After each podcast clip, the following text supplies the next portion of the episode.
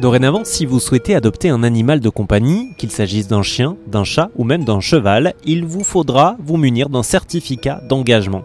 Le but du gouvernement qui a mis en place cette mesure, c'est de lutter contre l'abandon des animaux.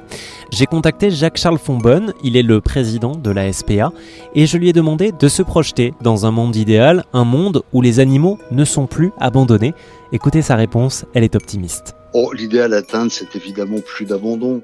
Alors il y en a deux. Il y en a un qui est technique, c'est celui de la stérilisation des chats errants, parce que un couple de chats en quatre ans peut avoir jusqu'à 20 000 descendants, donc c'est considérable. Et évidemment, ensuite, les gens les abandonnent ou on les trouve dans les prés, dans les maisons, dans les caves, et, ils nous les amènent. Ça, c'est un, comment dirais-je, une, action technique que l'on peut faire. Elle est chère, elle est difficile à organiser, mais on peut le faire.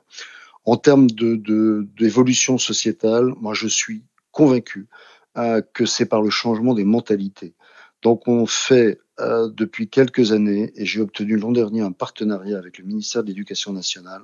On va dans les écoles, nos, bénévoles vont parler aux enfants, ils y vont avec des animaux pour les leur montrer, et en leur expliquant que ce pas des objets, que ce sont des êtres sensibles, qu'il faut les respecter, et qu'on leur doit euh, euh, amour et protection, euh, et un rapport qui soit un rapport digne. Et, et je suis mais alors absolument certain que ce que l'on apprend quand on est petit s'inscrit de façon consubstantielle à votre façon de fonctionner ensuite lorsque vous serez adulte. Et je suis convaincu que c'est par là qu'on va évoluer vers un monde qui sera beaucoup plus respectueux des animaux.